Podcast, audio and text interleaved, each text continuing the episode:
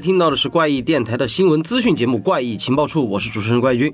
我是老根儿，我是霍尔，我是 KK，好，我们又来了怪异情报处。嗯，现在呢，根据我们之前我自己定的是希望能够一周出一期这样的新闻，但是后来发现这个工作量和新闻讯息量有点大，不是有点少。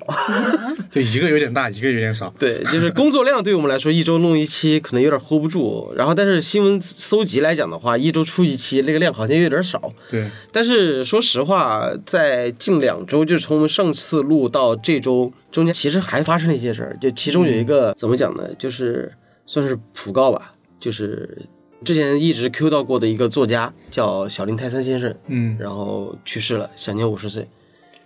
太可惜了，好年轻。对，挺可惜的，因为五十岁现在对我们来说，就是刚好对于一个作家吧，嗯应该算是刚好是一个最舒服的一个年龄。对，因为很多现在在创作的作家其实都是这个年纪吧，就在日本。对，因为还而且巧的是，我们上一期和我们发布那期情报处的时候，就是刚好在这当间儿，然后小林泰三去世，而且我们自己也做了一期就是短视频吧，去讲过最不难，最不难。呃，对，然后刚才我们还专门去看了一下，就说实话，真的小林泰三挺不错的，而且他在科幻界，因为他自己除了写科幻小说，其实也有恐怖小说，嗯，对，但是他在这两方面的那个建树特别的，就是优秀，然后尤其是那个玩具修理人，还有就是我们之前推荐过的那个最不难最，不难。但他在国内出版的两部作品，一部是那个最不难，还有一部就是那个看海的人，嗯，啊、都非常不错。所以说，他其实，在科幻界、推理小说界，然后还有这种悬疑小说吧，就都有很高的建树。关键是他去世之后，就在那个 Twitter 上，就很多作家都在缅怀他。对，因为确实是太哎，可惜了，可能太意外了。行吧？就这个呢是之前发生的啊，中间还发生了一个消息，嗯，就是《流浪地球二》定档，啊，对，对，一个非常未来的一个消息。对，说的是二零二三年的春节档，你见过有这么早定档的电影吗？有《阿凡达》哦，是 对，在国内算是第一次吧。嗯，我其实我当时真觉得好像《流浪地球》应该没有二，我也觉得没有二。对，因为《流浪地球》本身是一个短篇小说，然后就是真的才整个短篇小说摘了一点点出来，摘了个小，就是就一句话，对你就是把行星发动机推地球走这一个东西拿不是，就是地球经过木星了，第二天就睡睡了起来就没事儿了，就就那件事儿。啊，反正如果真的他要拍二的话，我还挺期待，就是说他后面会不会就是你看第一部啊，我们把重新解脱了这个木星危机，然后呢，接下来这个后续，既然他这种是一个很长的编年史的这样的一个故事，虽然说是短篇小说，但如果说扩充起来的话，还挺期待他会不会把后面的那些故事拍出来，但如果拍出来就真的还挺难过审的。嗯因为他之前上一次说他不是给那个《流浪地球》写了部他的，呃，编年史，对啊，我觉得有可能就是他自己写的编年史的后半部分。反正作为一个系列电影来讲，就是导演没换啊、还是郭帆。嗯，但这次钱会变很多，不像上次是啊，你卖尝到房子拍。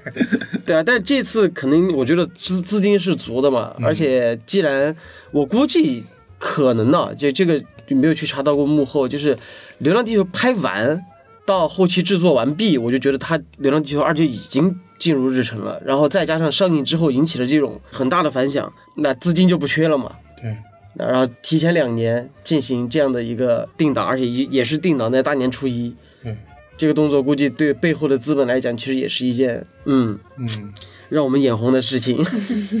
反正期待吧，期待吧。就是具体到底是还是原创故事，还是继续沿用这个原著的一些故事，那就看郭帆导演怎么去拍了。不过这一次好像是有刘慈刘慈欣监制的，上次也是，上一次的总总感觉刘慈欣就是那种很很随意的简直，就其实把东西给他在拍了已经。但也算是把控了一些核心内容吧。虽然说也会有人提一些 bug 撞针那个，嗯，对，反正期待期待期待。嗯，然后还有一条快讯，就是这周发生的事儿。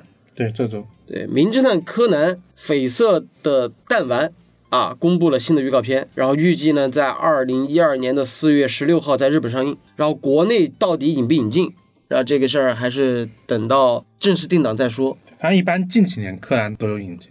哎，这是柯南第几部了？嗯，是上次是多少来着？我麻了，我真的是，他现在他现在以前上一次出的时候，我们录了一期节目，啊，对我记得对处理器，但是我是忘了它它这第几部，反正我没兴趣。对，但是我觉得这次有点特别在于说，是第二十四部，嗯，这一次是二十四部是吗？哎呦我去，对，我的记忆还停留在十二部左右。我觉得有点特别在于说，因为今年的疫情，就是每年定番的四月份上映的柯南，今年是没上映的嘛，啊，所以其其实是本来预计在二零二零年这一部就要上的作品，其实是放到了二零二一二一年的。就、哦你想想，它每年四月份上上映嘛，那今年的四月份，那不用多说，那职业机器。啊啊，对也是也是也是也是。然后这次他们的故事核心就搬到了赤井一家，高人气角色呀，对啊，但是觉得就是他们这一家人真的不好惹。柯南的主角团没有一家人是好惹的。然后他不是公布了那个预告片之后嘛，就 B 站其实满弹幕第一个问题就是嗯，炸哪儿？这次炸哪儿？然后他的故事背景就是在东京举办的世界最大的运动会啊，不言而喻。这个是奥运会嘛？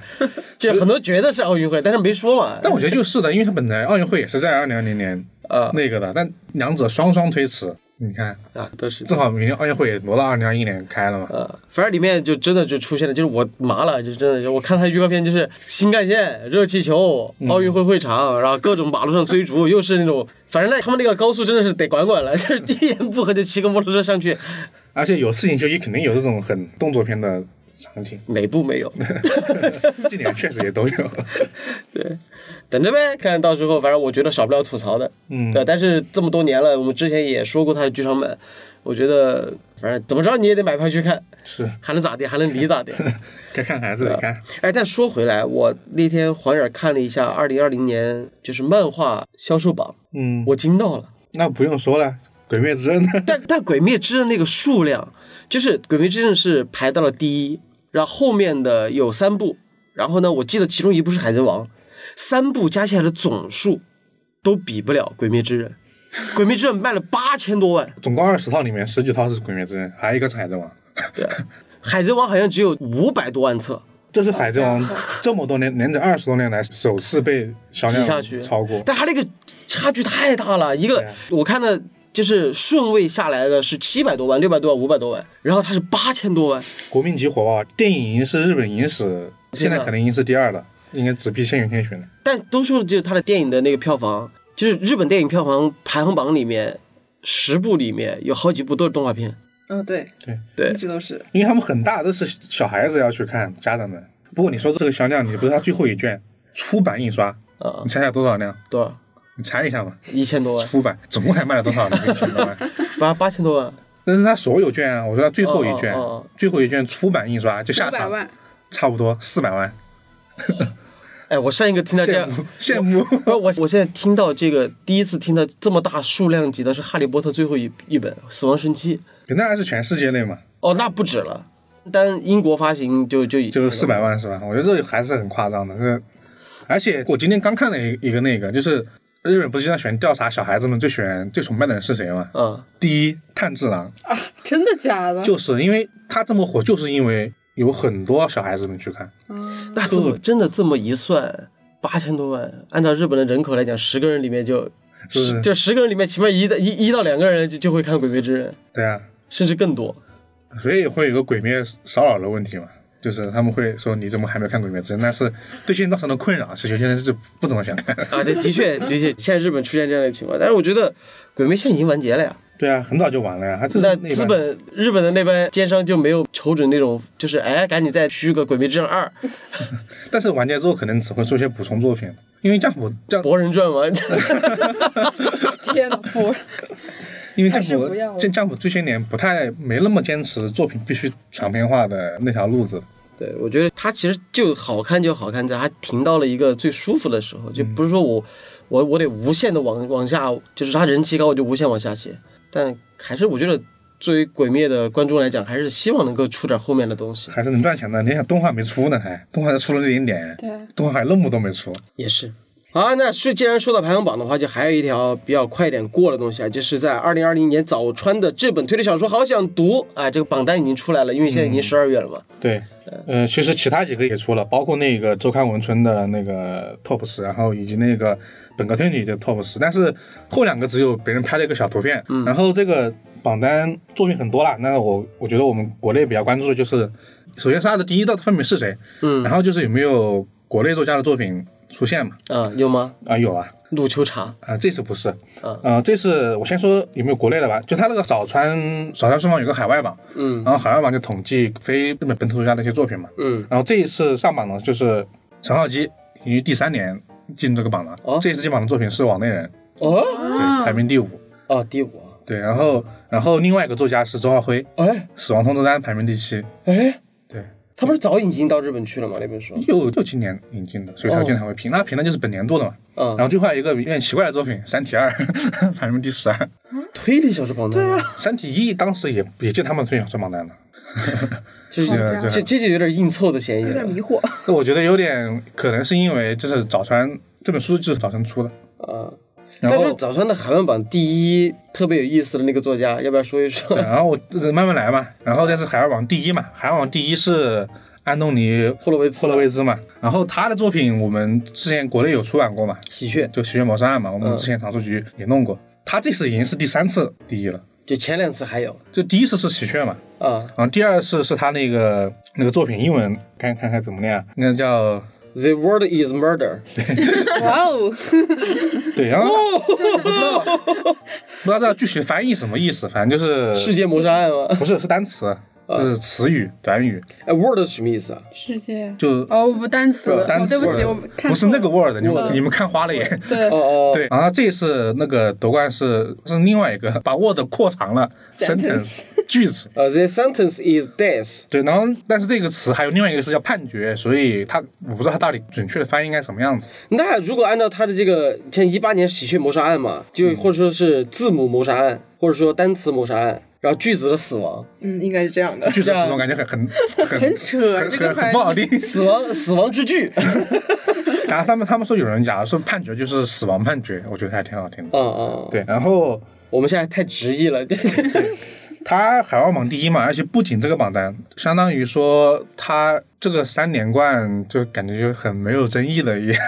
我觉得他这个他按照他这个真的应该是个系列作，是系列作，就我们刚刚说的后两本是系列作，今年是去年的续作。然后这本书其实出版的很早，在二零一八年在英国就已经出版过，只是在日本出版的是今年嘛。啊，对，都不知道大家有没有看过《喜剧谋杀案》，他是一个很阿加莎古典古典味儿很浓的古。典味很浓的作家，所以日本人还挺喜欢这种很古典的推理小说的。哎，反正就是利刃出鞘它有点又有有点不太一样，啊，对。然后味道是差不多的那种。对对对，然后这是海外榜，然后说他海内就是国内榜嘛，国内榜这个作家大家可能不是太了解这个人，呃，这个人叫施真仙，是李世贤的施，这施真仙这名字，这个老前辈哦，这个人一九三二年出生的，哦呦哦呦，算一算九十岁了，接近快。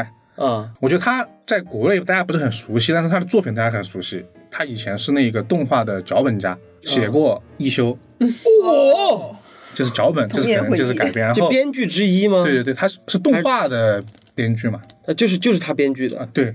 我有。啊，另外一个也很出名，阿拉蕾，哦，对，然后他同时还是写推理小说的，然后是但但他的作品一直在内地没有引进过，唯一的一个作品是以前台湾省出过一个叫《天衣无缝》的各种作家的一个短篇合合集集，然后他作品嗯刊登过一次，然后他这一次那个作品就是直译过来，就是难道不是杀人吗？大概这个意思。嗯，他这一次本格推理的拜瑟斯他是第一，哦，然后那个那不是那是新作品吗？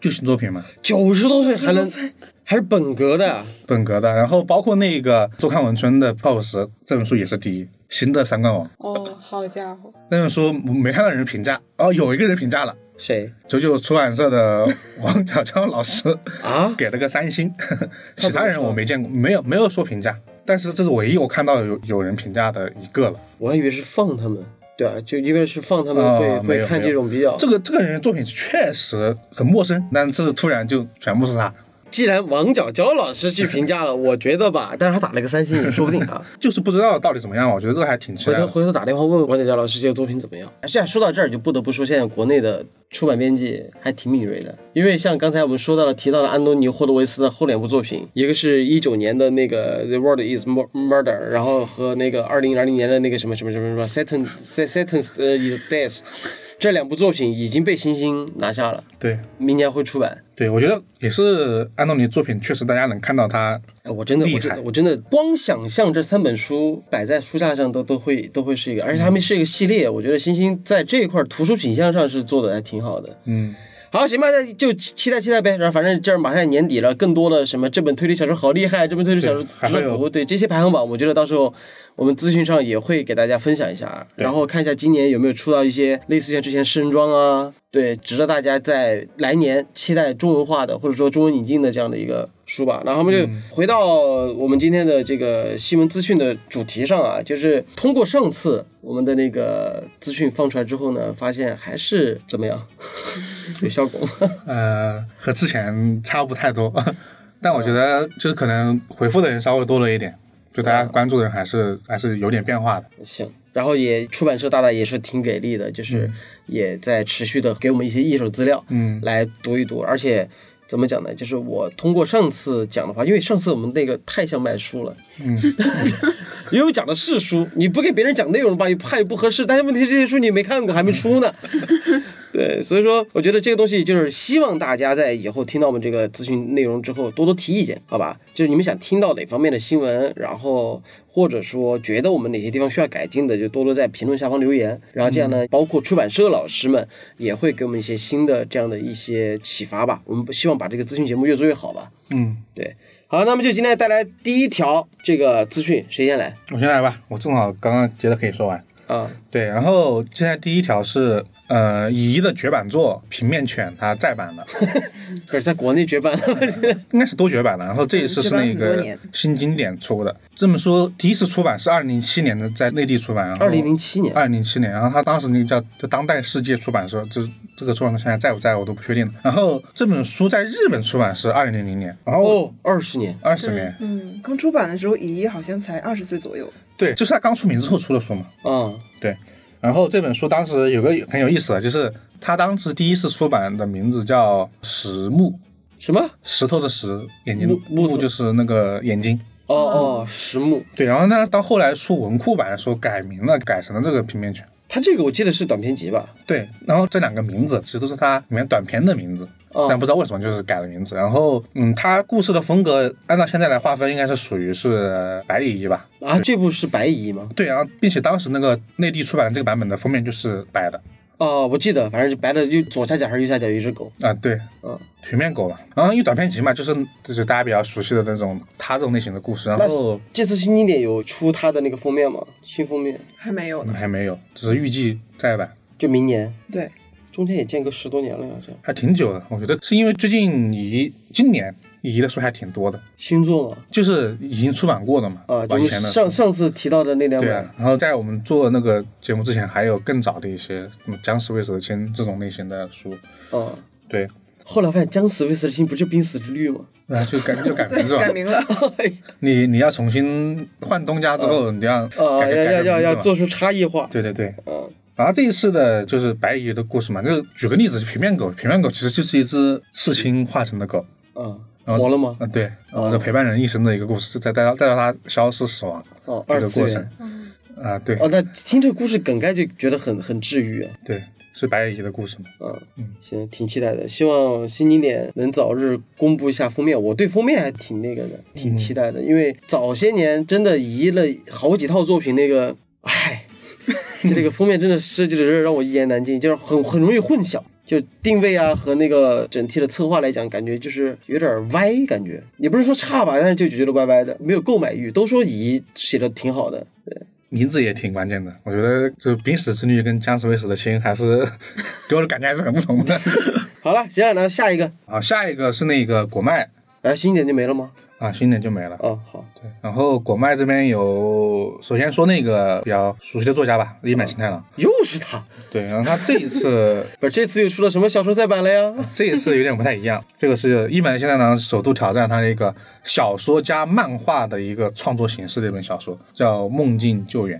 啥意思？就是这本小说里面同时有文字版的小说以及漫画，那不就小说里面配点插图吗？那不一样，漫画就是漫画，那漫画不是也能当小说看吗？但是漫画是有，只是有那个叫什么对话吗？有对话嘛，但它漫画有它各自的，就是分块的。那你是没看过那个《致命玩笑》那种啊？就旁边那种那种不一样，还是有区别的。致命玩笑那种叫图像小说嘛，啊，那它其实还是属于是漫画的形式，但这个有点不太一样，就是它那一页它的表现的重点在漫画上面，还是只是辅助。就好怎么说呢？难想象对，。我就对我来说就是，你看翻一页，左边是小说，右边是画，它这个文字版的小说呢是发生在白天，然后就是漫画呢是他在梦里发生的事情，是这样的一个双线叙事。是那样的吗？呃，是双线叙事。然后，但是这个我觉得你听还是有点模糊。我觉得得说他的创作意图吧，就是一般现场觉得小说里面描写动作场景，嗯，嗯，比如说那种呃成龙打架，只见张三丰原地、啊对怎么怎么样，类似于说好莱坞的角色戏，他觉得这些东西用文字表现总是差点趣味，啊，就你得用很多的比喻或者说一些描写去那个，嗯他就觉得就是图像或者说影像就是能表达的更好。哎，为啥这本书让我想到了那个呀？《新密档案》，或者说那个叙事诗，就是我用文字来表现画面感，他这个不是吗？他文字是主要提供是情节，然后用图像提供画面感。比如说他的现实场景可能都是用文字来描述的，但是一些偏幻想的东西，因为有梦境嘛，啊它，可能就会用用漫画来表现。这本书叫什么名字啊？梦境救援了，我刚刚说，哦，梦境救援。对梦梦境救援，啊，我觉得我还挺期待的，因为我脑袋里脑补的就还挺不一样的，就它不是你说什么时候出吗？已经出了，就是这个月嘛，这个月已经出了吗已经？出了，刚出版。哦，有，嗯就，找来看一看。我还挺感兴趣的，因为它应它应该不是图像小说这种形式，应该还是分的挺开的，给我的感觉是这样的啊。这种界定对我来说巨模糊。行吧，我觉得你说的我满脑子都是问号，对，我觉得可以找来找来看。就我觉得还是一个，就是因为问号所以想去尝试一下它到底是什么。对，因为一本新太郎对于大家来讲，就是其实也不用多说，他几乎每本作品都是偏治愈系的，还是挺欢乐的。嗯哦，这捎带一下吧，我这前两天刚看到那个新闻，一百新太郎那个《阳光劫匪》嗯，那个电影已经在宣发期了，在宣发期了对，主演有马丽还有曾志伟。我看了一下那个宣传片，那个剧照和海报，我不知道为啥，反正我看过原著小说，和我想象中的不一样。对，因为它日剧也日剧还是电影来着，然后有改编过，就是有影视版的，嗯，然后再看它里面那个画风，是土了还是什么？就可能是土到极致，就是潮吧，就是花里胡哨的。而且那个导演自己说是涉及到了大量的那种梦幻元素在里面，有什么有老老虎啊，虽然说他们是的确有这个元素在，但是它这个色彩整个色彩基调就很缤纷，就给我感觉、就是、过于阳光了。对，有点像查理的巧克力工厂那种那种感觉的，懂吗？哦，你这样说我也感觉有点怪怪的。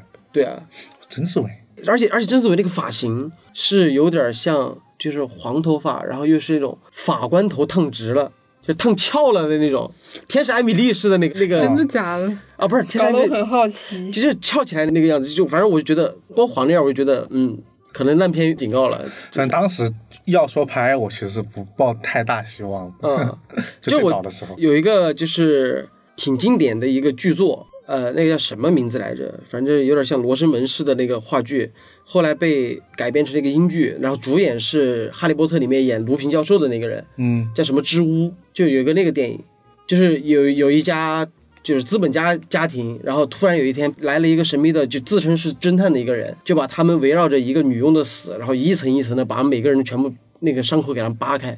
就类似于这样的一个剧，然后再拿给香港去翻拍的时候，就古天乐他们主演的《神探驾到》，这也是改的贼热闹，就是给给我想的就是那种色调。英剧版就是那种很阴暗的、很冷一点的很对，很阴沉的。然后改编成港剧版，就是古天乐他们演的那版那个《神探驾到》的时候，就花里胡哨的。然后这版给我的感觉也是那样的，我觉得可能还是想表现他这种因欢乐感嘛。小说其实很闹腾的，是那种很不知道怎么界定。我觉得还是得看个片子吧。对，反正我个人觉得烂片预定了现在国漫还有别的消息吗？啊、国外还还有另外一个作品吧，嗯。它是那个科幻之父的一个叫原点级开山之作《隐身人哦哦》，再版。隐身人，对，它的作者是那个赫伯特·乔治·威尔斯，你 来连贯的念一次。他的作者是那个赫伯特，呃，嗯，他 的作品。赫伯特·乔治·威尔斯，啊，对，他和那个这个人和那个凡尔纳嗯，并称为就是世界级的科幻小说之父。是是对对对，然后《隐身人》这个作品，我觉得不用太多的去给大家说吧，因为听名字就知道它是一个隐身人的故事。隐身人的故事。嗯但我觉得比较值得说到的是它和电影之间的关系。嗯，就那部第一部挺经典的那个。对，然后它第一部的那个一九三三年版的那个《隐身人》，嗯是确实是改编于这一部的《隐身人》的嗯作品。然后那个呃导演是那个詹姆斯·惠尔嘛，嗯，他同时也是那个《科学怪人》就是弗兰肯斯坦的那个导演。嗯，他当时的上映是和《金刚》一年上映的，哪个金刚？就是那个定格动画版的金刚吗？就上彼得·杰克逊的上一版对，三三年三三年那一版，三三年那一版是定格动画吗？哦，不是不是，我应该不是吧我我记得那一版，但那一版的特效做的不咋地。呃，是但隐身人拍的就就就很牛批。隐身人的特效，你想想当时是很轰动的，然后在当时属于属于是全国的票房都爆了的那个情况。嗯，然后其实这部作品我觉得有意思在于说，它当时民国的时候引进过，民国？三三年嘛，哦，对，然后他引进的作品叫还是文言版的还是白话版呃？是半白了，叫隐身术，很大三个字叫隐身术。嗯。然后他当时就是据说，就是国内的观众还挺喜欢的。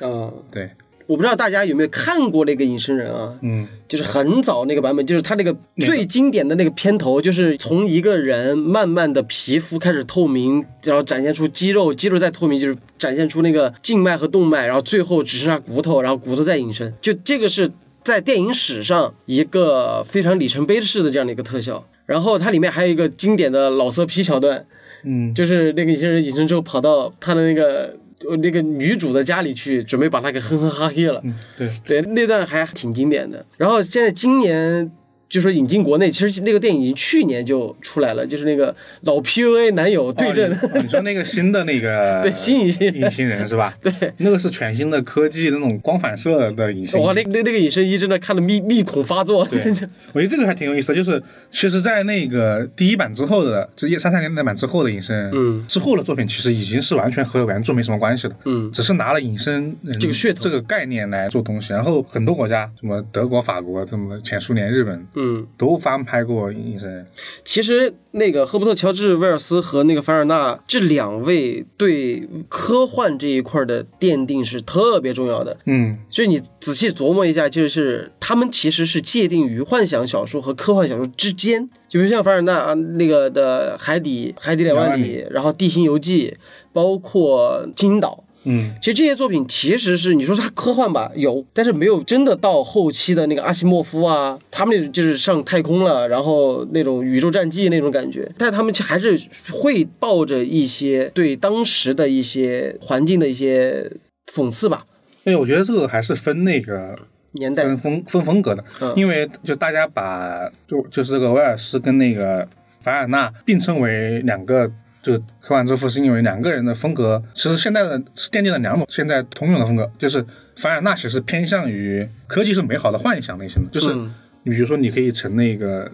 潜艇，就是一直去环游世界嘛，嗯，它偏八十八天环游世界，，对偏乐观主义一点的。嗯，但是这个威尔士他其实是偏悲观，悲观主义一点，他会，你像你看《隐形人》，其实是一个讽刺科技的故事，嗯。然后包括他的呃一些其他作品啊，对这里给大家介绍一下威尔斯的，还有两部非常著名的小说，一个叫《时间机器》，对另外一个是《世界大战》。对那《时间机器》在电影史上也是留下了浓墨重彩的一笔。然后，但《世界大战》呢，有阿汤哥，嗯。导演呢又是那个呃斯皮尔伯格，斯皮尔伯格，但那部电影就是拍的出来，就是给大家没有留下太大的印象。但他的小说的风格就是在于说，他就觉得这种先进的科学技术一定会带来啊，那就得罪不好的那种影响，所以这两个人就奠定了两条路嘛。嗯，对，是属于反乌托邦吗？呃，他的一部分作品大家会界定为是反乌托邦的源头，包括之后的那什么像那个《美丽新世界》这样的作品，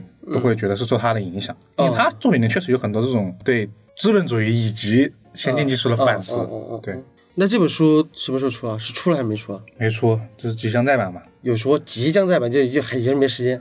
对，反正现在我去豆瓣上看，就是无人评价这本。哎，但我看那个封面真挺好看的，哎封面，我觉得它其实用的是十三年电影版的那个感觉的东西。就是。但我看着我真挺喜欢看这个的，就是有兴趣的可以去我们的那个公众号或者说微博上的那个文字版怪情报处看一下那个封面，这封面真挺好看的，黑色白线条，然后加绿色的嗯，这个高光应该是，哎，真挺好看的。自从果麦之前出了福尔摩斯那个套装之后，我对果麦的品味是越来越赞同了，真的。就开本大小放在手里的感觉，还有整体的设计，真的挺棒的。对，我是一个图书颜值狗啊。好，来下一条，那霍儿嗯，好，下一个我们来看一下，这是湖岸出版社的两本新书。啥什么？湖岸出版社听说过吗？我想到了东野圭吾的书，虎我豹谋杀，无边谋杀 案。呃，其实湖岸出版社已经从二零一一年开创到现在已经快十年了。他们出版的作品是比较精和专的。嗯，前一阵刚出版了就法国著名精神分析家拉康的传记。不是，就我我我没怎么听过，但是我能感觉到霍尔的眼睛里在放光。对，这一块是他很喜欢的领域因。为对我在学精神分析嘛，然后湖岸也即将出版《精神分析词汇》这本书。啊，我们看一下这本丹尼尔·凯斯的两本书。什么？你的名字再说一遍？我丹尼尔·凯斯。丹尼尔·凯斯。对，两本新书《乌鸦从高塔坠落》和《五个沙粒》，嗯，这两本都算是精神分析小说，他们是干嘛？引进还是出版还是啥？引进引进已经出版了，刚刚出版的。啊，也是刚出版的。对嗯丹尼尔·凯斯是美国作家，他的小说以科幻作品为主。他有一部非常出名的作品叫《献给阿尔吉农的花束》，哦，这本知道吧？这本我知道。对这种科幻的经典作品，对，一直在那个豆瓣的 Top 排行榜二百五十里面。对哦，如果说我不啊的话，显得我没文化，但我真没看过。他是那个人的作者嘛？但是那是那本书感觉不是这种类型的。对，这本是偏科幻的，拿到了雨果奖还有星云奖两个科幻大奖。对，哇对塞，然后这个还有同名日剧呢，不知道老根看没看过？是山下智久和立山千明演的。这个有日剧吗？他说山下智久的时候，开开开开坐直了。而且这个改编的日剧评价也非常好，可以看一下。然后今天介绍这两本呢是精神分析小说嘛，和精神分析有关的。这个作者他大学的时候就是修读心理学的，然后比较喜欢描写多重人格，探讨一些心理问题，因为他本身就是有很扎实的心理学和精神分析学背景。然后我们看一下第一本《乌鸦从高塔坠落》。这本书是根据一个真实的恐怖袭击事件，是算是政治惊悚小说。然后女主人公有人格分裂和戏剧性人格障碍。你们知道什么叫戏剧性人格吗？不知道就表演型人格吗？呃，差不多。多吧。经常我们说一个人是戏戏精啊对，这个戏剧性人格也是一种精神障碍，就是表现欲很强，他是居然是精神障碍吗？这不是我吗？然后还以为是喜，我以为然后很夸张，喜欢被人关注和认同。啊，不是就是我吗？这好多演员都是啊，我觉得。不，B 站 UP 主大多都是这 对，这个女主人公就是有这种人格障碍，她这属于人格障碍啊。是分程度的，分程度的。呃，对她这是比较严重，就身体里体内有另一个人格，是她早逝的妹妹，然后她妹妹是她阻隔未来世界的一个武器，也是她的伙伴。然后后来事件就是意外的，他被卷入了一起各方的政治势力斗争，被迫展开了一段亡命之旅，就是这样的一个故事。是身体里活着妹妹，这个设定还挺熟的。哎，我有一个疑问，这是我一直想问的。比如说，就是如果我啊有个弟弟，他死了，但是我因为他的死，我的内心诞生出一个弟弟的新的人格，那弟弟活着还是死了？你这个问题你觉得？嗯，就是你分裂出了另一个人格，这跟你弟弟没啥关系。只是一个我所理解的弟弟是吧？对，是你分裂出来，这时候你就不是一个传统意义上健康正常的人。没有，你分裂出来肯定是你所想象的那个弟弟，那肯定不是哦，你的弟弟懂了，本身懂了，懂了，的。懂了。那已经肯定如果是你弟弟本身，那应该是你弟弟附身在你身啊，上。对啊，我就说，这真的是不是有一种附身鬼附身？附身那就东野圭吾了。不要再提这四个字。但是在精神分析领域，其实没有一个健康人和不健康人这么，只有你的心理问题是小还是多的问题。就是精神分析没有没有说有人是健康的或者是有疾病的，嗯，对，就是这样。反正我是一直遵循每个人都有病的这样的一个 一个逻辑，或多或少都会有。对，只是程度不同而已。对，下一本叫《五个沙粒》，也是讲一个多重人格的故事。五个沙粒，对，哪个沙粒还是沙粒？沙粒 沙粒啊名字名字是吧？啊，名字啊，啊，我以为是那个沙粒沙子那对啊，个我刚也是要说的问。这个人的名字是沙粒，哪个沙粒啊？就是那个草字头一个沙，，对，对，然后还有一个音译过来的。草字头一个地，哦，嗯，这个沙莉也是人格分裂患者，但是和上一本不同的是，他体内分裂出四个人格。啊，就五个沙粒，就和二十二十四个比尔是一个。啊对对 对，对，但是他分裂出这四个人格是他童年时的四个玩偶公仔。啊，对，然后整个这个故事是讲他治疗他这个人格分裂的一个过程一个过程。然后之后改编成电影叫《致命 ID》那不是治愈。我抱着那个挨个挨个杀死。那这个书听这个，既然是宠物，那肯定是一个偏治愈的，给人念的小说，嗯，是吗？我听名字感觉是，其实不是，这个还是专业性比较强的，因为这个作者本来他就是学心理学的嘛，是跟医疗有关系的。就就讲的是怎么治。对，对，我就那治就的过程。那就不是像童话那样了，因为他像他说的那样，就是和我童年的玩偶。以此来分裂出人格的话，那这个女孩童年一定会有很悲惨的经历吧？对对，对，那应该是，就是通过治疗慢慢挖掘她一些小时候的一些阴影。啊，就是因为受到什么打击，所以才能和玩偶为伴，然后哎，盲猜一波，一定跟她父亲有关。嗯，行，因为像这种疾病，尤其是小孩的话，其实这种感觉有点像那个，就是虽然说我们知道了在底特律变人那个小女孩，嗯，就是虽然说知道那小女孩后来的那个身份嘛，但是在早期的时候就有点像那种，就是家庭被父亲会那种虐待啊，或者怎么样，然后只能依托在自己的一个小小的乌托邦里面，就是一个小帐篷里面摆一些玩具啊，或者去寻求安慰那种。对。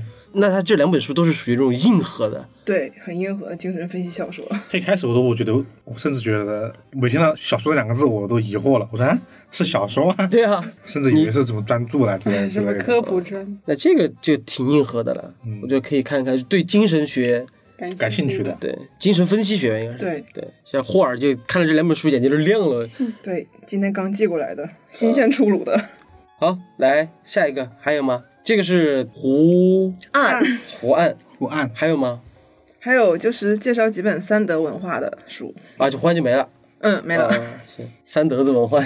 我听到三德文化，我都笑出声来。哎，不是，为什么这两个挺陌生的？嗯，对，都是刚刚联系我的，那是品牌出版品牌。对，出版品哦牌。哦哦，好了三德文化有啥书啊？三德文化这本现象级的神作《西夏死书》系列番外篇发售了。现象级吗，现象级吗？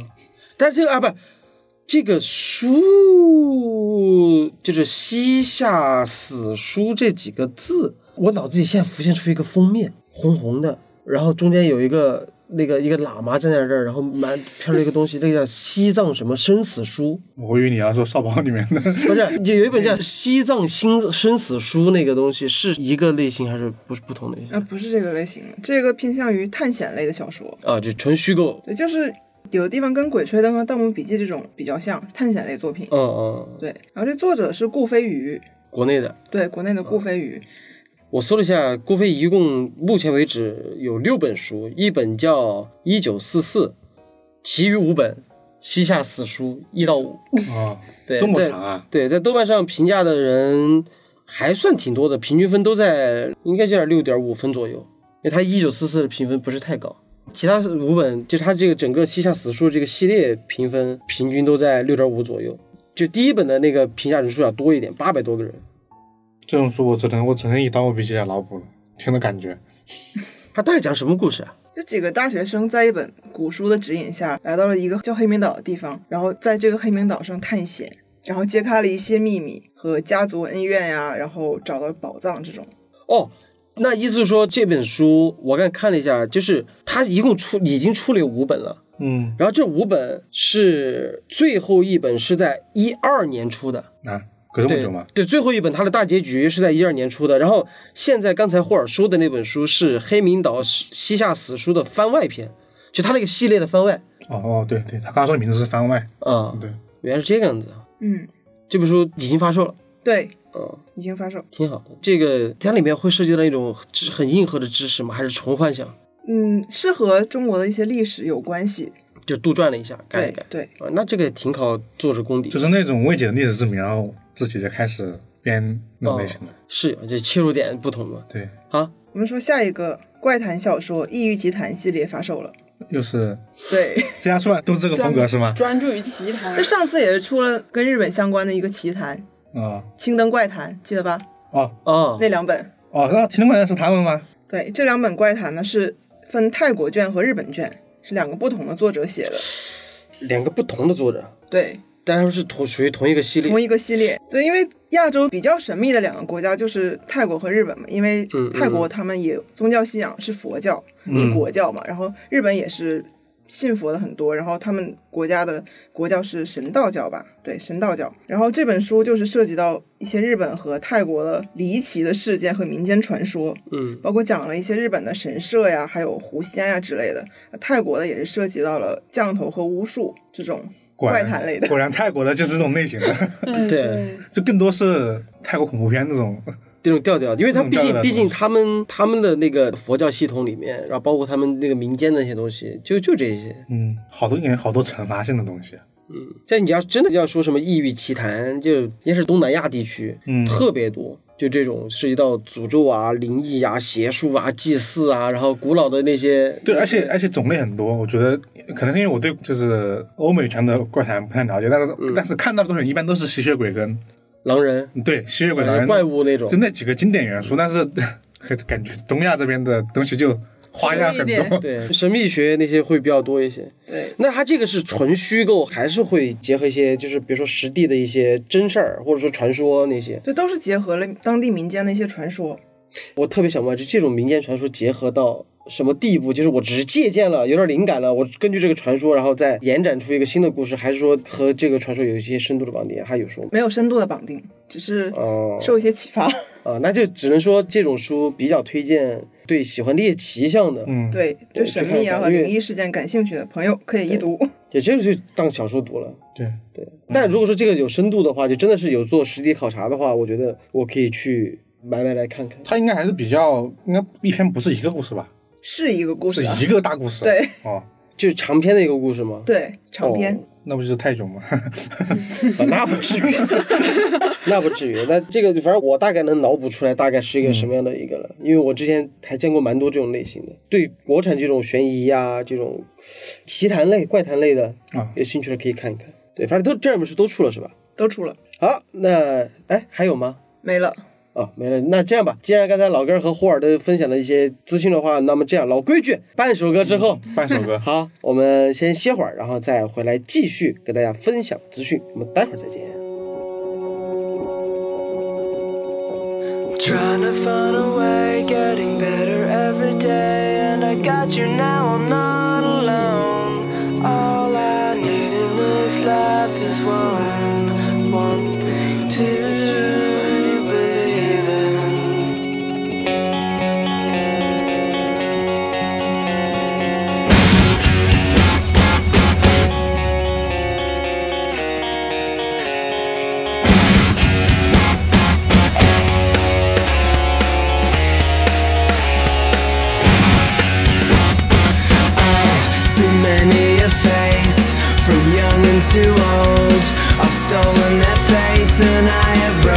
souls.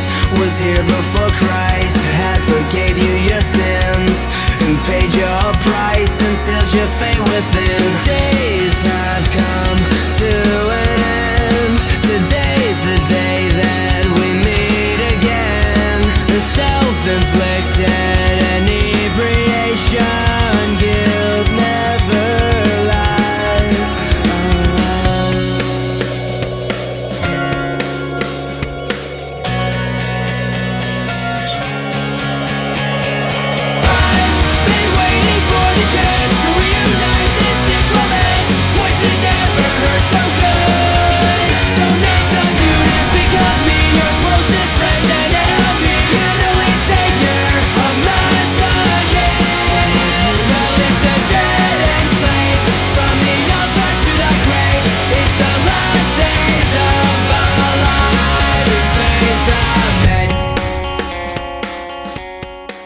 迎回来啊！我们继续为大家播报资讯。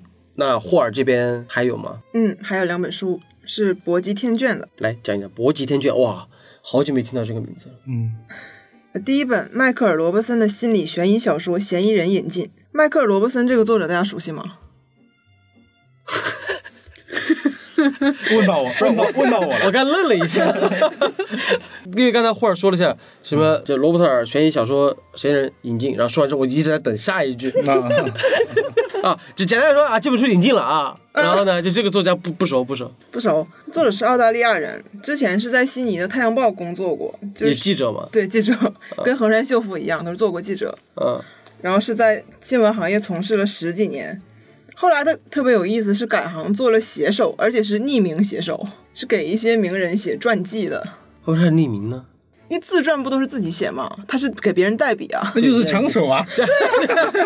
对，后来、啊，不能这样说，好像外国是有专门这是有个职业是有制是给别人。字对帮别人写传记的，对对对对对，但是他写的是执笔自自传。啊，对对，，等会儿我想想啊，乔布斯那个不能算自传，就这样说传记。比如说乔布斯在临死前，就是他打算给自己出自传的时候，他是找了一个作者跟自己聊天，就把自己的故事讲给他听。那其实重点是这个署名人到底是谁？啊对，如果你乔布斯写完之后，最后乔布斯注，那就是那枪手对对，来吧，然后他给别人写自传写了十年，才开始用自己的本名写小说，这个人 很传奇，是不是？先当记者当了十多年，然后后来给别人写传记写了十多年然后终于开始自己写小说了。啊。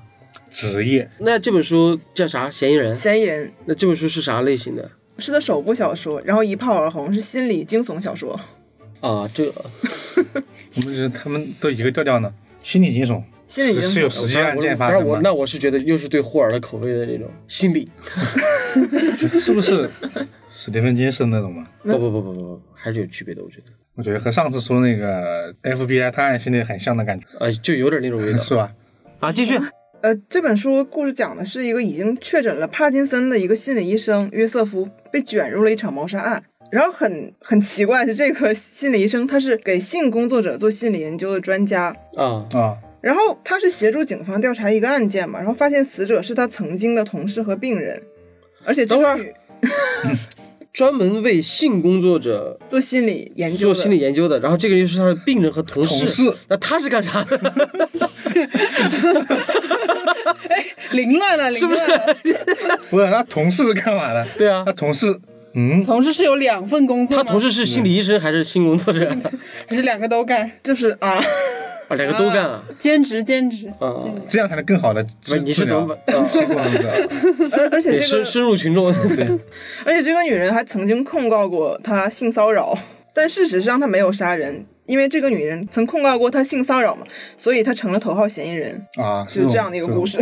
啊哇，这就为自己洗白。这太太美国电影的对，就套路了。反正一听就是知道未来故事该怎么发展。对，对，就是这样一个故事。行，感兴趣的可以看一看。原来是引进的是吧？对，还没有有封面啊什么的，哎有吗？刚出版。刚出版对就已经出了。对。好，下一个那下一个，莫要花园创始人犯罪悬疑系列作品《谜案重现》出版，这个《莫要花园》，你们你们有人看吗？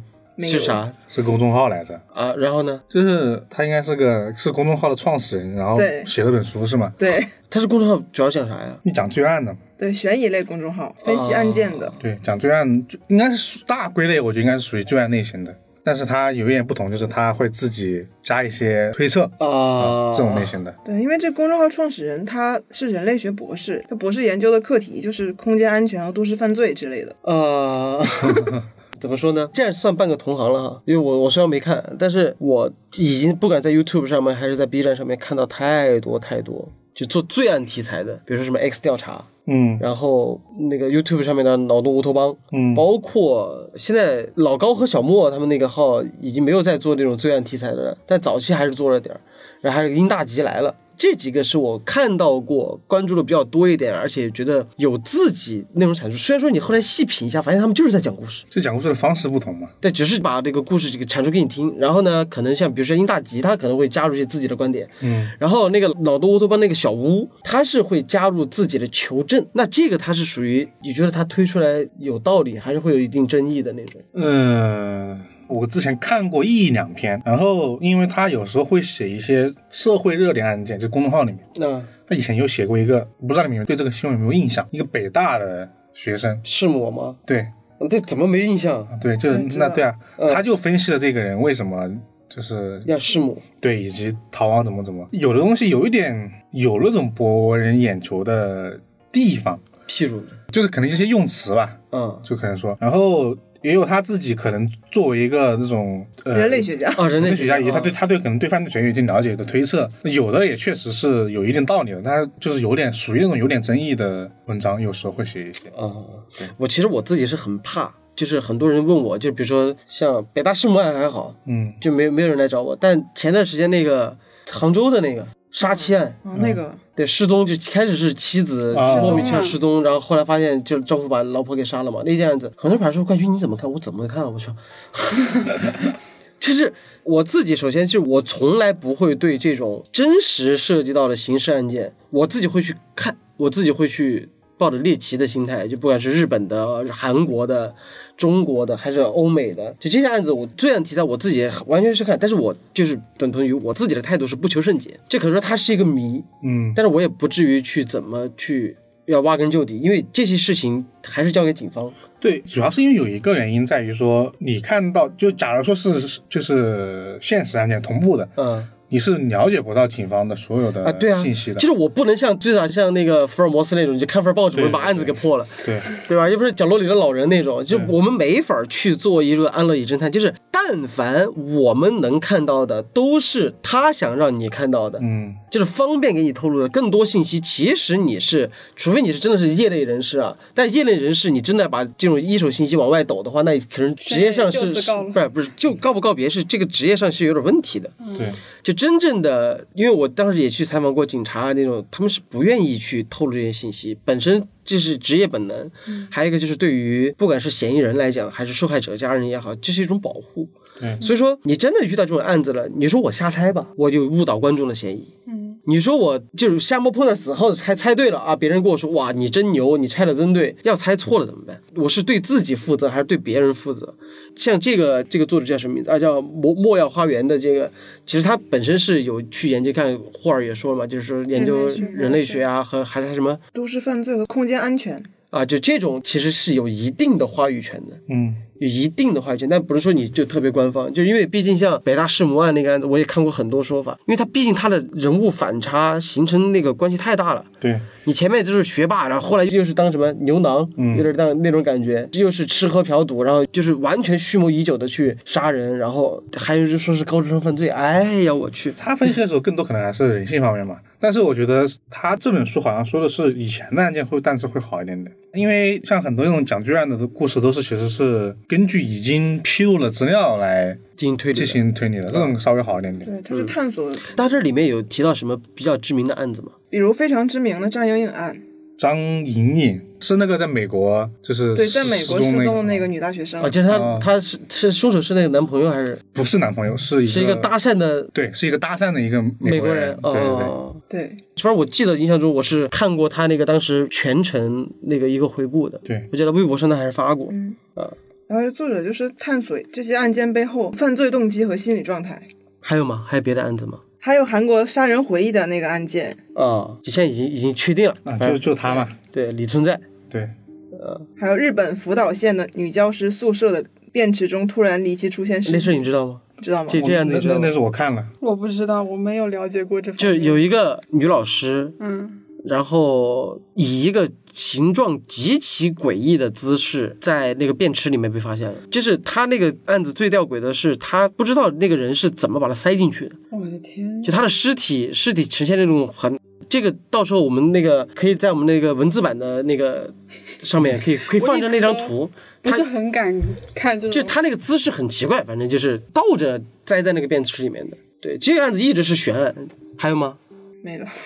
呃，好的，行，我是觉得，嗯，你的嗯呢？还是有点因为因为毕竟他是提到了一些很多真实案件嘛，对，对，那可能我我到时候翻翻看，看看后续是怎么样。这不是出了吗？这本书出了，啊，已经出了，刚出。行，嗯，我觉得就可以当就是你回顾一下案件吧，然后他说他说的东西你挑着听，挑着看就就完事儿了。对，我因为我发现现在很多就是有人在输出观点的时候，其实双方的事儿，就是我在输出我的观点，就是可能啊，我没一定说我输出观点这个对，对他没说自己对，本来也。对，但是可能就会有很多人会急于去反驳这个人。对对对，我觉得这种就是没必要的，因为大家都是属于是他也说了自己的推测嘛。对。反正我经常有时候我看到和我观点不同的，就是，我也不会骂，反正也不会发弹幕，反正我就忍气。对啊，还有霍尔这边还有什么吗？没了。啊，行，那下一个，嗯，好，那我这边给大家带来的就是关于读客出版社的两条资讯。啊，嗯，首先第一条呢是现代悬疑小说之父艾里克·安布勒代表作《光天化日》已于二零二零年十月引进，就这二零二个零年十月，对，就今年十月引进。哦，又是又是，读客爸爸能不能给点新闻给我们？十月已经对他们来说比较早了。啊，是吧？嗯，好，这不是等会儿这个悬疑小说之父，对他这个抬头很大，前缀写的特别大，不是现代悬疑小说之父，这个是一个噱头还是真的这这么？他其实是真的有这么厉害，因为他跟阿加莎还有那个钱德勒是同期，哦还这么早啊？对，这我是我无知了。他们都是欧美二十世纪三四十年代的那种小说家。哦就比如说像阿婆，她就是本格派比较代表性的人物嘛，嗯然后她就是属于现实主义间谍小说的代表人物。啊，对，所以他也算是时代里程碑式的一种人物，包括他还是那个希区柯克还是他的粉丝，他希区柯克还是他的粉丝啊？对，他还帮他主持了婚礼，对，哦，那他有点厉害，呃，比我想的还要厉害一点。是啊，然后他在一九六四年是得了艾伦坡奖，他这个前缀也不是他自封的，是有英国卫报就是标榜他为现代悬疑小说之父。没有人敢自封，他应该还是可能是作品类型的开创性。哎，这本书讲的啥呀？光天化日。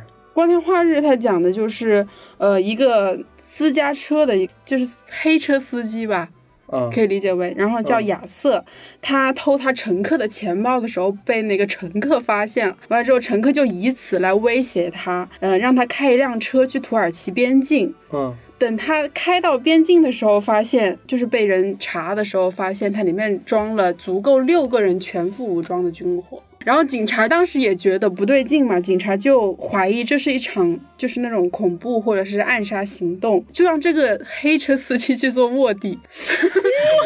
我觉得这个地方有点扯。不是我周哎，但是这个是很，就是如果说你说这个希区柯克是他粉丝的话，希区柯克经常这么干，嗯就是一个算是一个普通人普通人，然后被卷入了一起，对，一起那种非常大的那种暗杀就是行动，然后呢，然后呢，然后那个警察就让他去弄清楚里面的这些人，他们到底是想干什么嘛？也就是说，他现在又是这群暗杀行动的这些人的里面的一员，嗯，然后他又要给警方就是传递信息，双面他是间谍双面间谍。就我就好好开个车，就因为偷了钱包的 引发了血案吗？这是，对，就差不多是这种。然后他就是整本书就是大概就是讲他是怎么在这个就是警方和这个嗯就暗杀团队之间怎么斡旋啊，然后嗯怎么样就是去挖掘真相吧。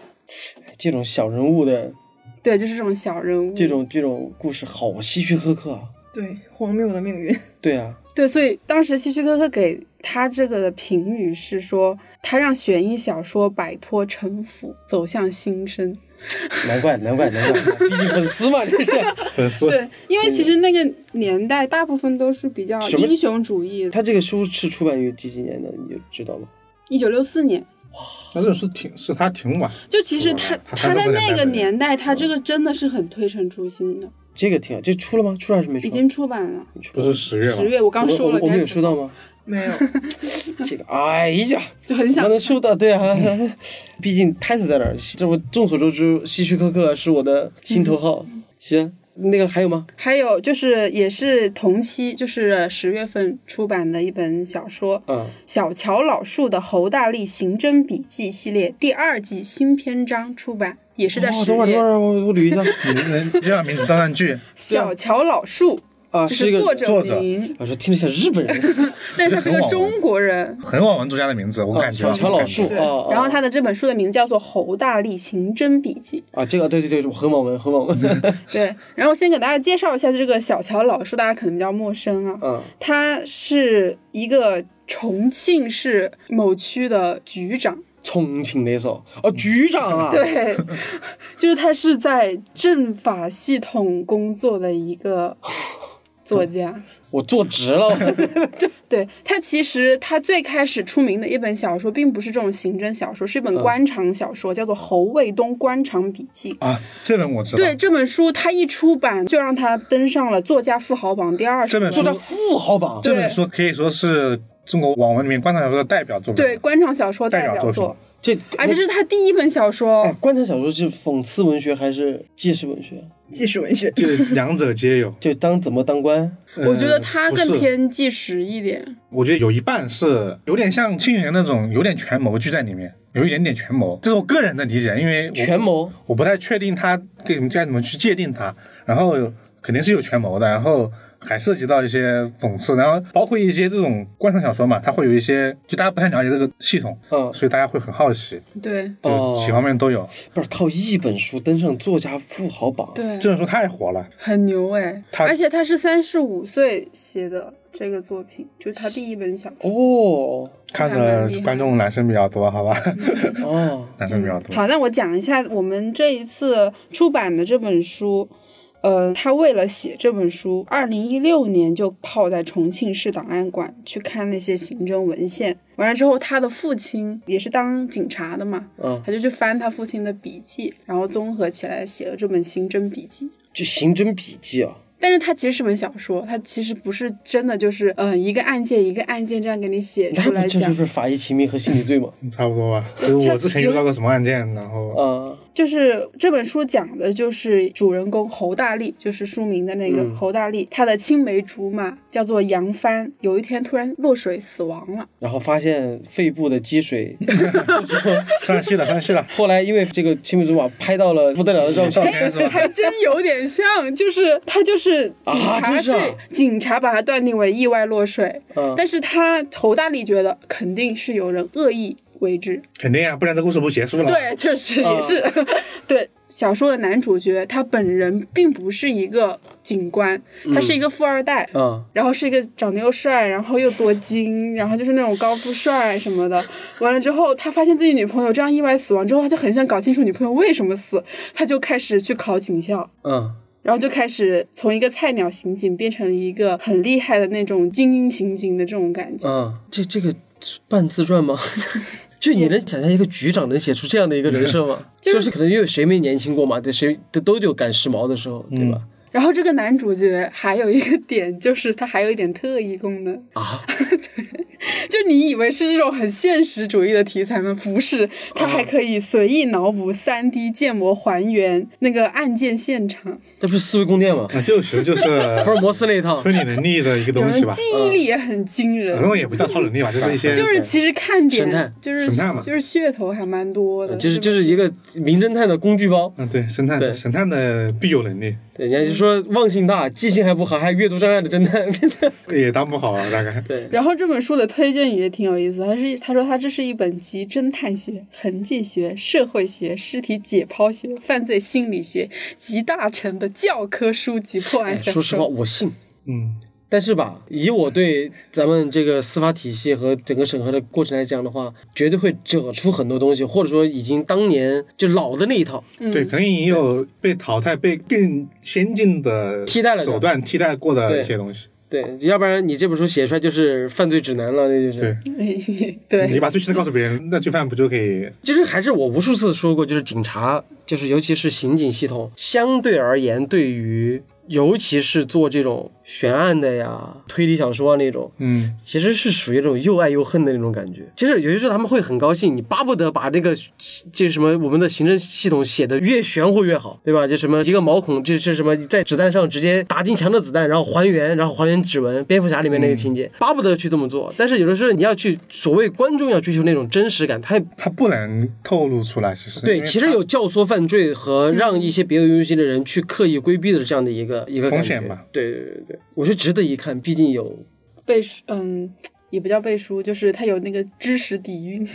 对 肯定是我觉得也有背书，因为他上一本书卖的好，说明他的小说的写作能力还是很厉害哎，这个豆瓣评分也不低耶，不然不可能那么多人看。假如写的不好看，上一本的话，是的，已经第二季了。对。好的好，就读客出版社的就这两条啊，就没了是吧？对，好，现在到我这儿了啊，就我这儿就是两个出版社，一个是星星、啊，星星是因为上次也没有来得及给我们稿子嘛，对吧？一来就给了一些很猛的东西啊。第二个就是时代华文，啊，他们又有新的了。对对对对，先说星星的吧。星星第一个呢是叫原田武业的《浪迹而不沉》这部小说，然后在上个月发售了。啊，对，就是十一月，对，也是挺近的。原田武业呢，他这个人是一个策展人，对，你知道什么叫策展人吗？就是策划展览的人，哎 好，然后同时他也是一个画商，就是他自己对于这种绘画艺术，然后和这种就是说白了就是艺术圈艺术行业的人，对，应该是叫画家圈儿还是叫什么？对他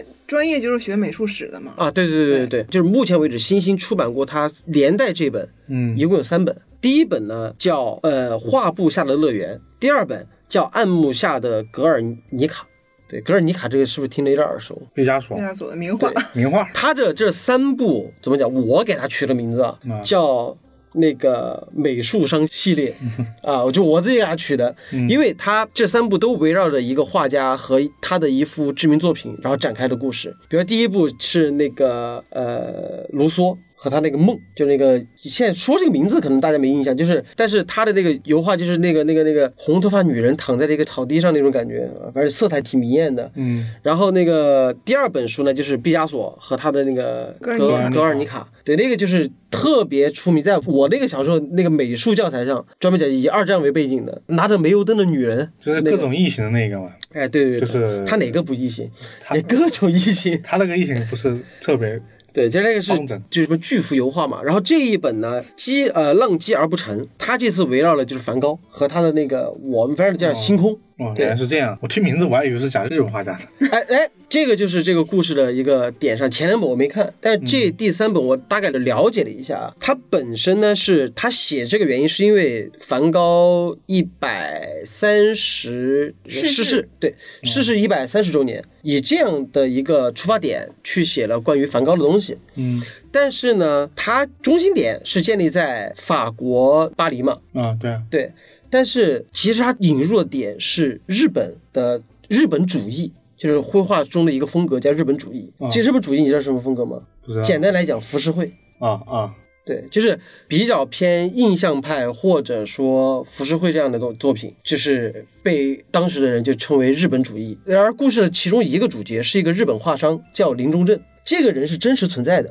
啊就这个呢，就可以多讲讲，就是在一八六零年代的时候，就是欧美的，就是欧美的美术里面突然受到了东洋文化的这样的一个冲击，其中就有这个日本主义。哦，对，记得这个时间哦，一八六零年，啊六零。而梵高是在一八六六年去的巴黎，而到了巴黎之后，他就深受了这个印象主义和日本主义的影响，所以说在他的画作里面就有很多受到这方面影响的东西。啊，所以说他 他的这本小说是在探求这个东西。对这本小说，就是在星星这边对于这本小说的归类叫做艺术推理。啊当我知道这个名字的时候，我第一反应就是有点像达芬奇密码那种，就是通过一个人的作品去解读这个人，啊，或者说引出一些什么东西，但是并不是完全是所以他最终是写人还是写事儿？是在写梵高，但是他是在以一个日本人的角度去看待梵高，而且就是他这里面也会有提到这种，就是人死前，就是你愿意在死后作品怎么卖多少出去那种感觉，就是他会讲这种比较悲凉的这样的一个感觉的。所以说这个角度还挺不错的，他没有去硬凹，他是尽量的去结合一些，虽然说有一定杜撰的成分，但他还是在尽量去贴合这样的一个故事，去为大家展现一幅梵高一生这样的画，也是从侧面去解读。嗯，挺好的其实最终那最终其实还是在描写梵梵高这个对，人物。他有照应，他和那个林中正和梵高进行互相的这样的一个一个照应。对，就这本书就真的评价，它比前两本都评价都高，哦，挺好的。好，下一个呢就是嗯伊藤润二的精选集啊开卖了，因为我在我书房也看到了。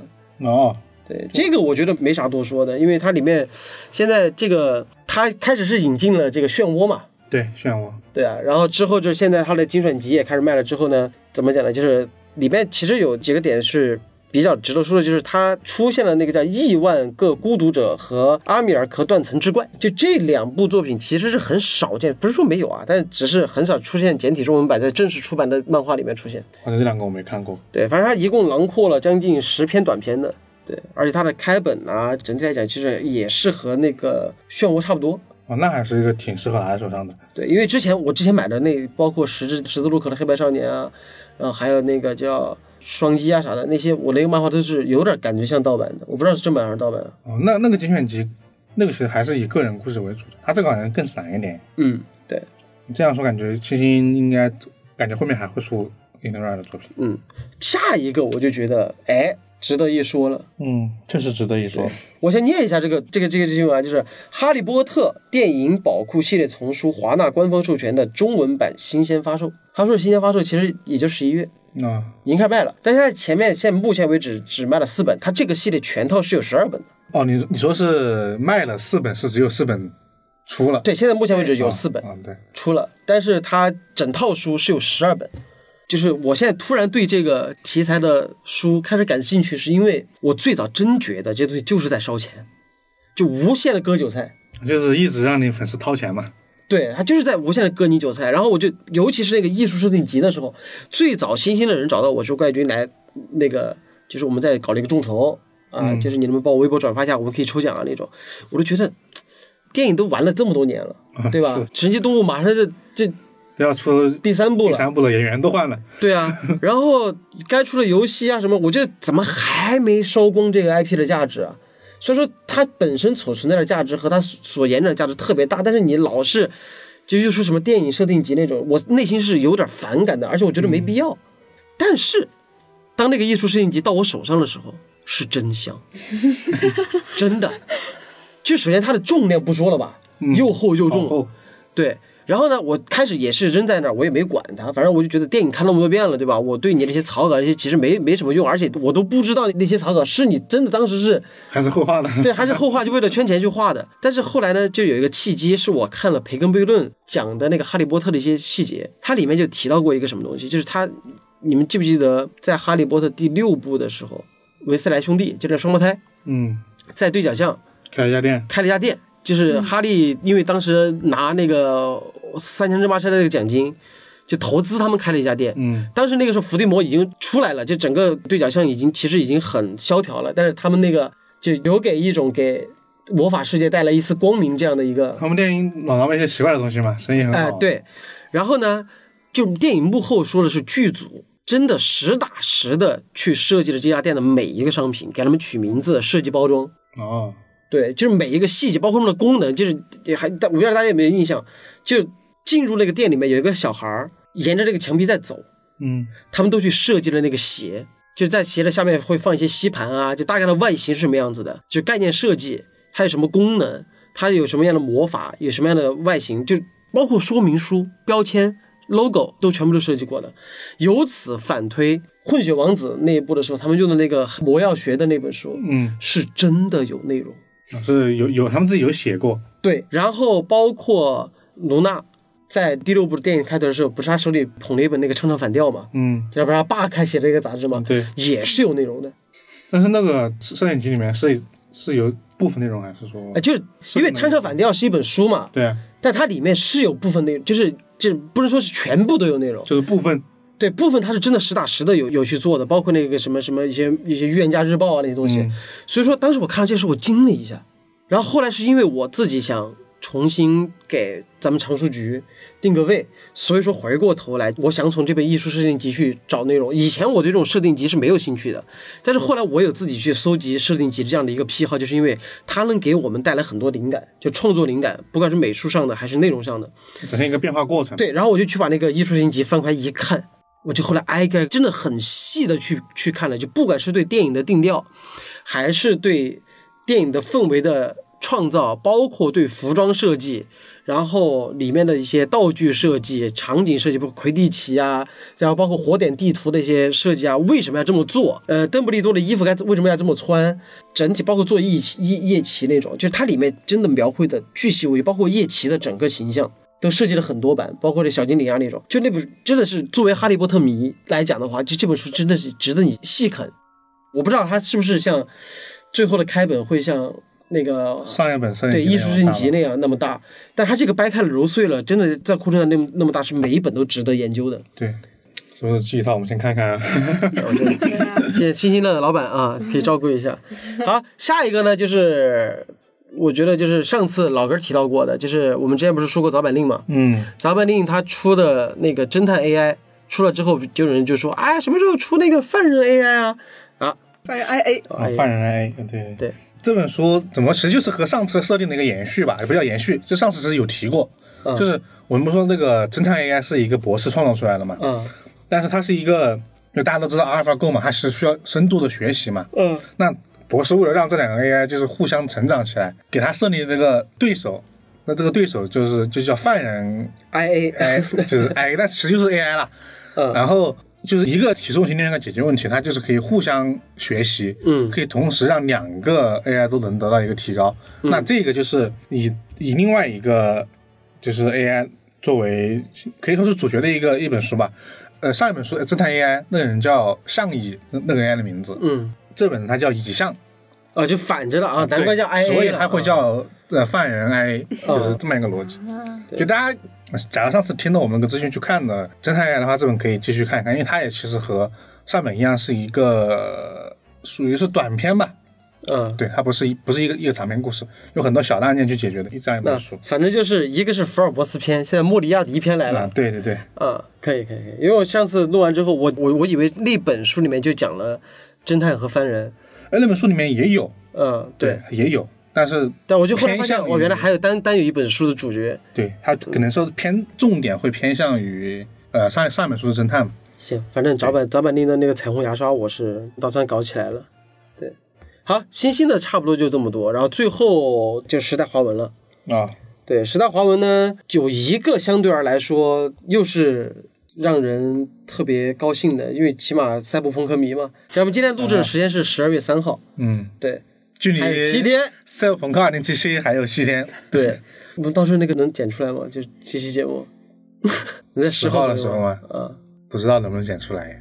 啊嗯，努把力吧，我们争取在之前吧，嗯，因为毕竟现在我们真不知道这个还还会不会跳票啊？你看这是不会，这是好像说已经，他甚至提醒了，就是有的玩家假如提前收到，就是因为快递原因提前收到盘，大家不要，剧透呃，对，就啊等待十号大家一起开启的这个时刻，哦，感觉这次应该是不会再跳了。对，所以说我觉得现目前为止，它那个等到它的产品线转起来之后，就游戏出了之后，对，那它那个机器应该会好买一些吧？嗯，就不知道现在价格怎么样，也没有当初那么火热了。所以说，在时代华文这边，就是有一个叫什么呢？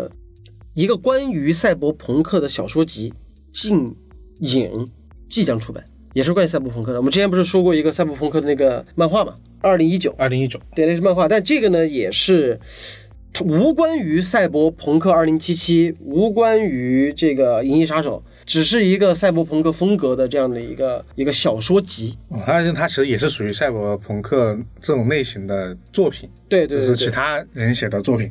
对，而且这是咱们大陆地区第一次引进的这样的一个叫编者，叫布鲁斯·斯科林。哦，对，就引进了以他来汇集的，就找了很多作家，集结了十一位，联合他一起，十一位的作家，然后写了十二篇的这样的一个关于什么芯片植入啊、基因改造啊、人机交互啊、人工智能啊，那就是一些还是一些赛博朋克的经典的设定嘛。而且都是一九八六年的作品。哇，很，好老，它其实是一些很很具有经典的，对对，然后还具有开创性的一些东西，对就可能奠定了早期的作品的风格吧。就是应该就是从那一脉下来的，对，就是在赛博朋克迷里面有一个组织叫禁影组织，赛博朋克迷这个是真实存在的组织，对，就是他们自称的一个啊组织，自称的，对啊，就一个叫禁影组织。啊，就是来自于其中一篇一一篇小说和这这些小说形成的这样一个东西。哦哦，对，然后布鲁斯斯科林他本身其实对于这个这个赛博朋克的这种研究啊，和一些怎么讲，就是科幻小说吧，应该叫，就这些见解，都有特别多的想法。挺好的，所以说我们现在作为一个未来人去看一下之前在写的未来，对 他们写的未来，在他们眼中的未来到底是什么样子的？我觉得这个这还挺好的。然后另一个呢，这个作家名字听上去特别的像个中国人，嗯，但他他是一个英国作家，王大卫，嗯这是笔名。是混混混血吗？不知道。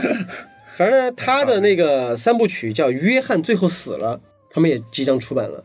这是一个什么类型的你你？你有没有发现，就是克苏鲁、赛博朋克、神秘学、哥特，嗯，就和这个时代华文的二厂 所以这本书也是这个类型的书，因为这名字不不太知道什么类型。因为因为它这个归类的那个丛书系列啊，就比如说像午夜文库、黑猫文库，它这个在时代华文二厂里面叫做阿卡姆丛书，哦，阿卡姆老科斯鲁了呀。啊对，但是它这是属于那种恐怖科幻，所以他描写的是偏他克苏鲁的还是偏呃，你其不能说它克不科苏鲁吧？就我给你讲一下里面一些元素啊，嗯。影子人，然后漂浮的一些蠕虫、热狗电话、通灵酱油、快餐壁画、鬼门，通过电视观察他人的人，嗯有没有史蒂芬金当时参加那个电影叫那个《鬼作秀》，嗯是不是有点那种感觉？是感觉这科幻科幻要说不太好界定。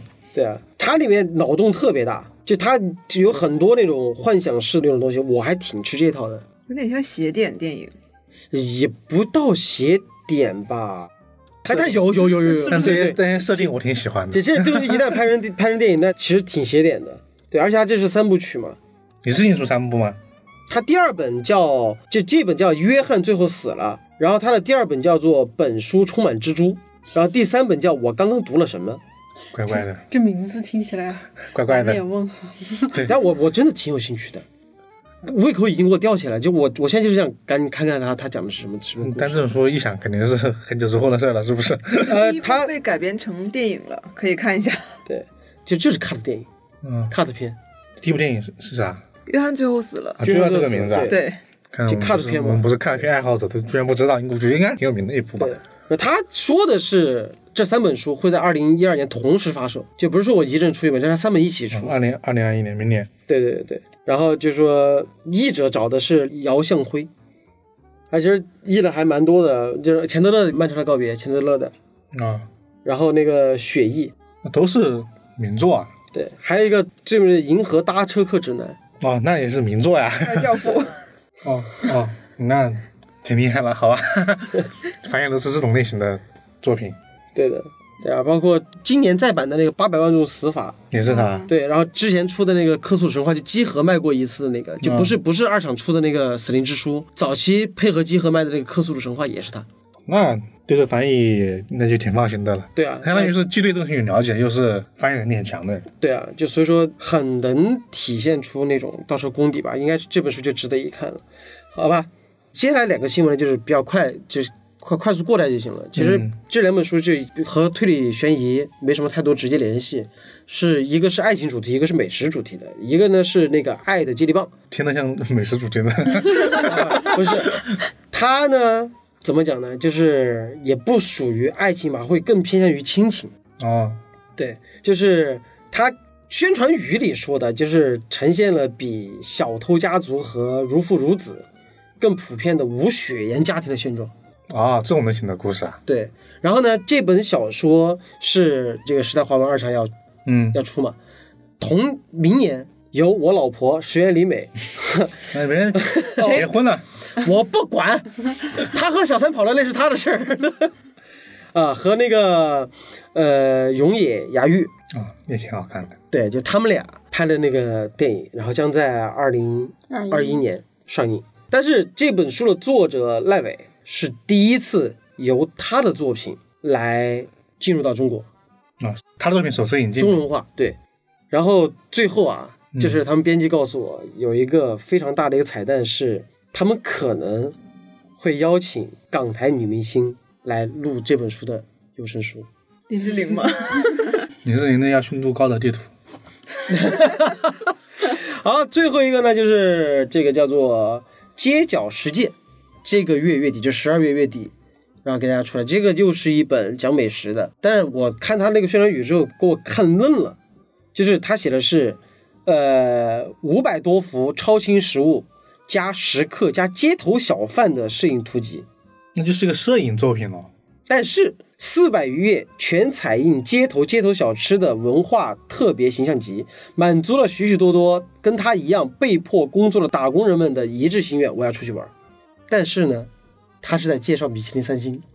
啊，对，这米其林三星跟街头小吃，怎么讲呢？就是这个作者他自己其实就专门出这种法国米其林餐厅的那种食物嘛，但他把这个概念带入到了街头美食上，就是他把这个观念和态度融入到了世俗，就是一个天一个地，他把这两个东西进行了一个一定的融合。嗯，对，所以说就这样话，就是不管是小吃文化也讲，还是街头美食文化，就你你很难想象一个就是天天穿着西装打着领带，然后穿着很漂亮的裙子的人，拿着刀叉坐在那儿，然后老板来一份烧烤，就这种感觉。就这种反差感，我觉得还挺好的。就它毕竟是街角世界嘛。我最早看到这本书时，我晃了一眼，看到米其林，我就就不想管了。但后来看了一下，哎，不一样。嗯，对，其实很多时候真正的美食作者呀，是拿食物在讲人，这是最高明的一个一个做法。舌尖上的中国，对，《舌尖一》还有那个《人生一串。嗯，都是这种。嗯，对，行，我现在我这新闻差不多，你们也还没有什么想到的？没了，暂时没了是吧？没想到的是吧？那行吧，总结一下，反正今年，反正目前为止，十二月离二零二零年这糟糕的一年就快结束了，也不知道二零二一年会变成什么样子。但是怎么讲呢？呃，起码在这个月上面是应该是总结之月。对吧？大家要开始回顾这一年的一些一些东西，陆陆续续呢，在小说界呢也会出一些排行榜。对，反正我我满脑子都是赛博朋克二零七七，你真的别跳票了。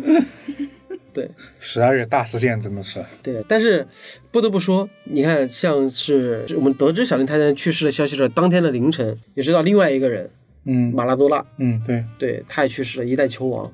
对吧？说他这个人怎么说就不评价，但是一个个的，就是我自己会有这种感觉，就是当这些我们熟悉的人一个离开的时候，他其实也在标志着一个时代正在迎来一个新的时代。以前在结束嘛，对，以前陆陆续在落幕，然后新人逐渐这种出头这样的一个感觉。所以不管怎么样啊，我们这个资讯类节目还是要得继续去做，对好吧？这也希望大家多多支持，多多提意见吧。然后十二月快结束了，我们也不知道在十二月我们还能出几期，反正是半月更。对，半月更吧？那就我们十二月的下旬再见，好吗？我是冠军，我是老哥，我是霍尔，我是 KK，我们下期资讯节目再见，拜拜，拜拜拜拜拜。Finally, the sky is blue. Last night, my friends dragged me to some lake. We drove there real late. We went too fast, sipping cheap sangria in the backseat. Everybody are laughing, and we are listening to our favorite songs. But I thought you said 我是怪君，欢迎在各大音频播客平台订阅和评价我们，搜索“怪异电台”即可哟，记得关注哟，拜拜。